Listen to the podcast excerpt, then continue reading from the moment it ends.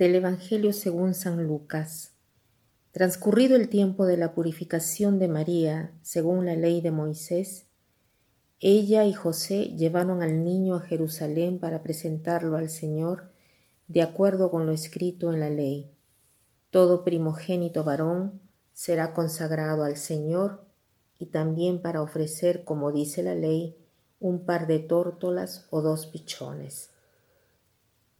Uno de los misterios del rosario que prefiero más es el que está describiendo el Evangelio en este momento, o sea, la presentación de Jesús en el templo. ¿Por qué me gusta este Evangelio? Me gusta porque me hace reflexionar mucho. ¿Qué cosa quiere decir presentar algo al Señor? En este pasaje, el acto de presentar es como decir la ofrenda de cada primogénito varón para ser sacro al Señor, es decir, consagrarlo, ponerlo aparte para el Señor.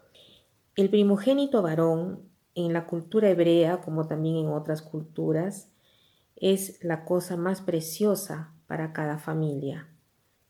El varón primogénito da esperanza para la vida larga de la familia, llevará adelante el apellido, Tal vez hará el mismo trabajo del padre. Podría ser que ocupe un, eh, se ocupe de los padres en la ancianidad. El primogénito varón da seguridad y gozo a los padres. Es un tesoro que, que llega como un don. Cada hijo es un don de Dios. La tentación normal por este don precioso es el de poseerlo y protegerlo. Pero por esta protección se arriesga en el sentido que se le impide madurar. ¿Qué cosa aprendemos de José y María que han recibido el gran don de Jesús?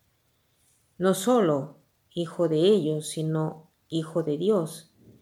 Seguro han tenido la tentación de tenerlo estrecto, de protegerlo, de no dejarlo salir solo, habrán sentido la gran responsabilidad y la tarea enorme de hacer crecer al unigénito de Dios Padre. Pero, ¿qué cosa hacen ellos con este gran don, además de una gran responsabilidad? Lo presentan al Señor, o sea, devuelven lo que han recibido, reconocen el, el don de Dios y a Dios donador, se fían de Dios en lugar de confiar en sí mismos, viven la gratitud y no la posesión.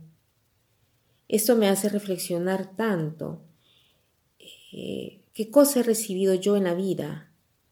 ¿Qué ha sido para mí un tesoro, un don precioso?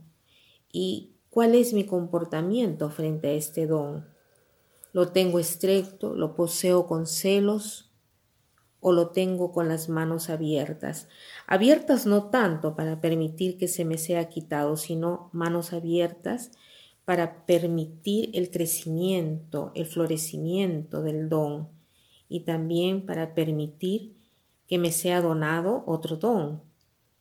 Debo estar en posición de recepción, de confianza en la bondad del Dios donador entonces hoy imitemos a José y María, reconociendo este tesoro tan precioso en nuestra vida, un hijo, un amigo, un talento, una oportunidad laboral o de estudios, una vocación.